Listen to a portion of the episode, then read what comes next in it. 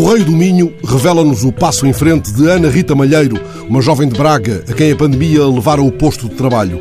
O jornal fala numa história de superação de desemprego, que é também a homenagem de Ana Rita à avó, entretanto levada na nuvem do Alzheimer. A jovem bracarense é uma das dez finalistas de um concurso de novos talentos, cujo desfecho será conhecido já no próximo dia 30.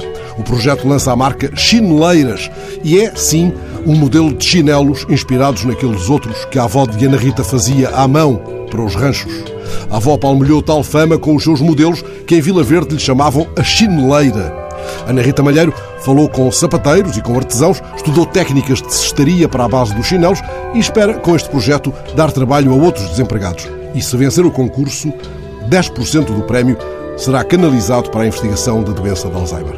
Esta homenagem à avó chineleira traz ao soalho da memória as pegadas da voz de Amália nos versos de David Barão Ferreira, musicados por Alain Ullmann, aqueles que seguem Maria Lisboa em movimentos de gata, apregoando tempestades, vendendo sonhos e maresia, mas também o passo mais sofrido da voz de Fanhais, seguindo Leonor, descalça para a fonte, formosa como se apresenta, não já aos olhos de Camões, mas aos de António Cabral, o transmontano de Castedo do Douro, de Lijó, criador da revista Setentrião, ficcionista, grande ficcionista que se perdia também na etnografia.